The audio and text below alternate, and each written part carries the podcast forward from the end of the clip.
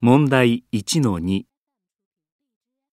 話の内容と合っているものに丸、違っているものに×をつけてください。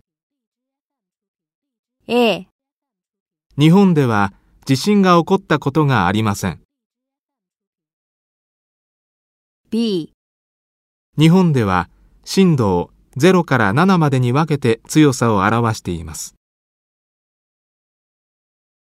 C、震度3は震度4より強いです。